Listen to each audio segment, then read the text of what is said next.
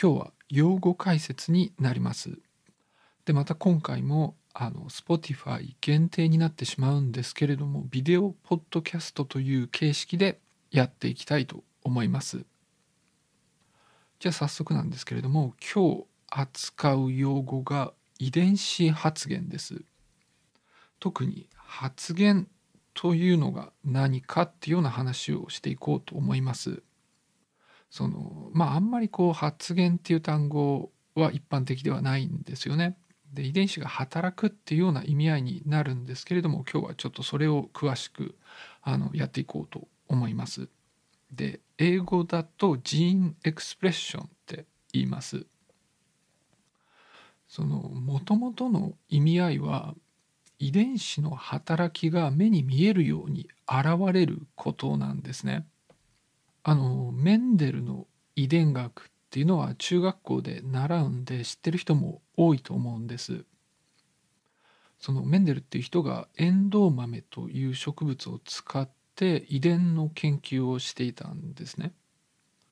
でそういった植物もまあ当然遺伝子を持っていてその種っていうのはまあ一つの個体なわけです。だから種の中には遺伝子が入ってるんですね。例えば紫の花を咲かせる遺伝子と白の花の遺伝子っていうのがあるわけなんです。なんですけど遺伝子そのものっていうのは見えないわけなんです。だから種の時点ではそれが何色の花を咲かすかっていうのは分かんないんですけれどもでも種が大きくなって花が咲いてそれで初めてそういった遺伝子を持ってたっていうのが目に見えるようになるわけなんです。でこんな風に遺伝子の働きが目に見えて現れることを発現と呼ぶんです。で以前はそういう風にこの発言っていう言葉を使ってたし今でもそうやって使うんですけど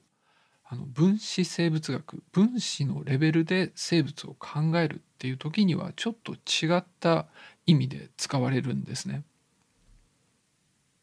で分子生物学だと遺伝子が働いてることを遺伝子が発現してるっていうんですけど、まあ、ちょっとそれ具体的にどういうことかっていうのをあの理解するためにはセントラルドグマっていうのが大事になります。でセントラルドグマについては別のビデオで詳しく解説してるので、まあ、詳しく知りたい方はそちらをぜひ見てみてください。でもここでもあのざっと説明していきます。でセントラルドグマていうのは DNA から RNA を作って RNA からタンパク質を作るっていうことですね。で DNA っていうのは生き物の設計図で、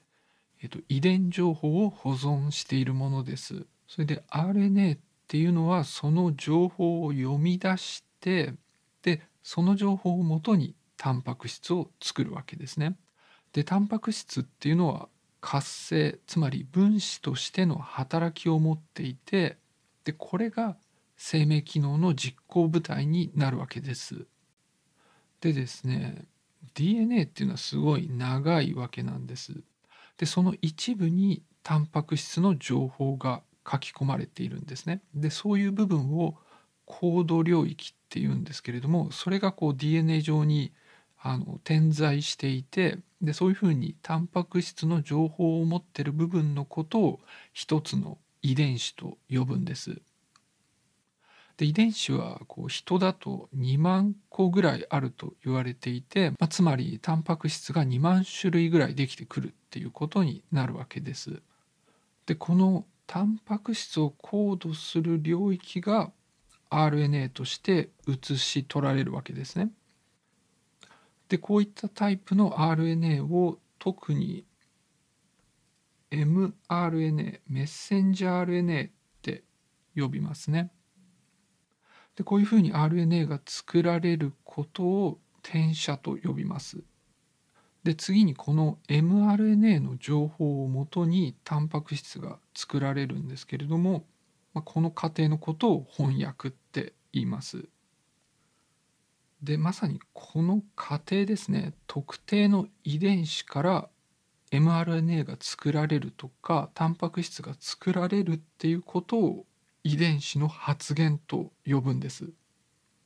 で特定の遺伝子っていうのは発現してる時もあればそうでない時もあるわけなんですけれどもそれはどういうふうに調節されているのかっていう話を次はしていきたいと思います。じゃあまず今あの一つの細胞を考えてみますね。で1本 DNA 長い DNA が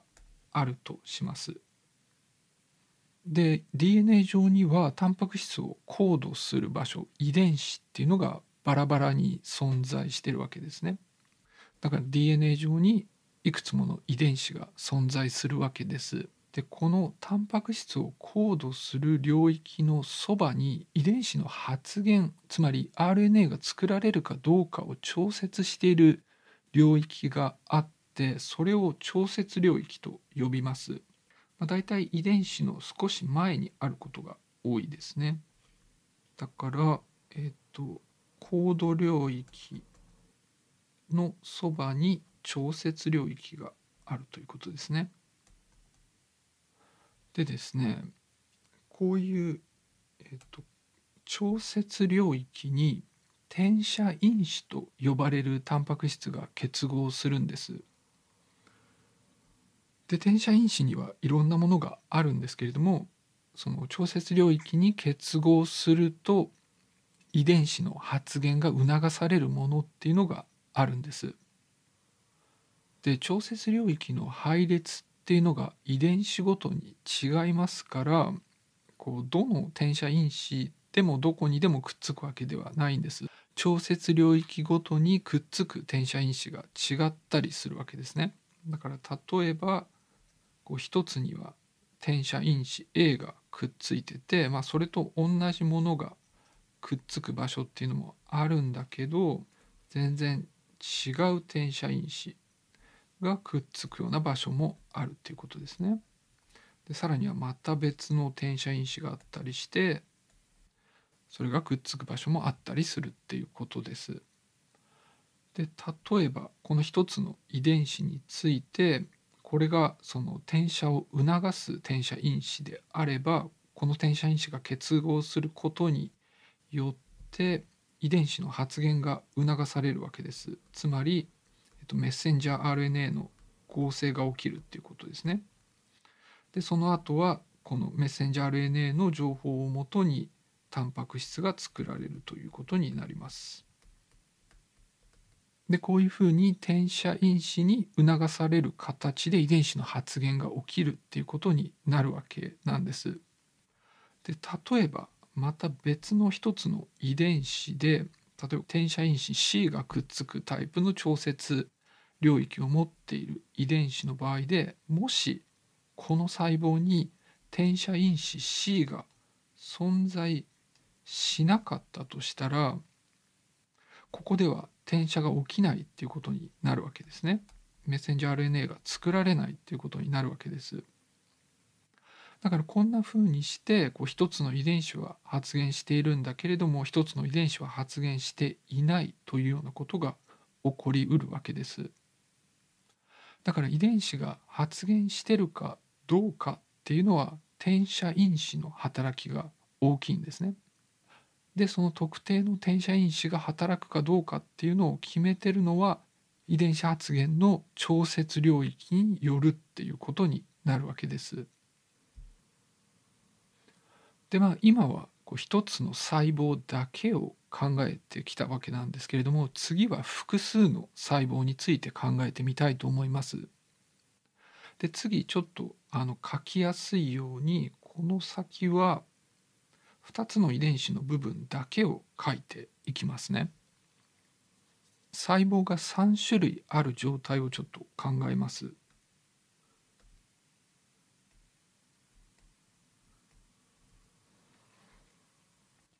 で2つの遺伝子遺伝子 X と遺伝子 Y を考えることにして遺伝子 X には転写因子 A がくっついて遺伝子 Y には転写因子 B がくっつくものとして考えます。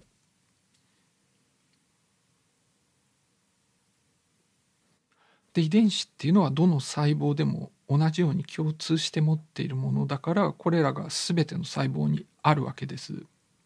で仮にこの細胞1には転写因子の A と転写因子の B 両方が存在することとします。で細胞2番には転写因子 B しかないとします。でさらに細胞3には転写因子 A しかないとします。でこういった時にどういうことが起きるかというと細胞1ではこう転写因子 A もあるし B もあるから遺伝子 X 遺伝子 Y 両方の発現がオンになるわけですね。でも細胞2番ではこう B は働くんだけれども A がないから遺伝子 X は働かないってことになるわけです。だから、えーと、遺伝子 Y はオンだけど遺伝子 X はオフっていうことになるわけですね。で逆に細胞3番の場合だと、えっと、転写因子 A はあるんだけど B の方がないんで遺伝子 X はオンだけど遺伝子 Y はオフっていうことになるわけです。でまあそうするとこう細胞ごとに出来上がってくるタンパク質が違うっていうことになるんですよね。でこういうふうに細胞ごとに違うっていうのを細胞特異的っていう言い方をします。でまあそういうふうにこう最終的に機能の違った細胞になるわけなんです。だからあの人間みたいな多細胞生物だとたくさんの細胞があるんですけれども細胞ごとにあの機能が違うわけなんですね。でそういった細胞ごとの機能の違いっていうのはこういうふうに遺伝子発現が違うから起きるっていうことなわけなんです。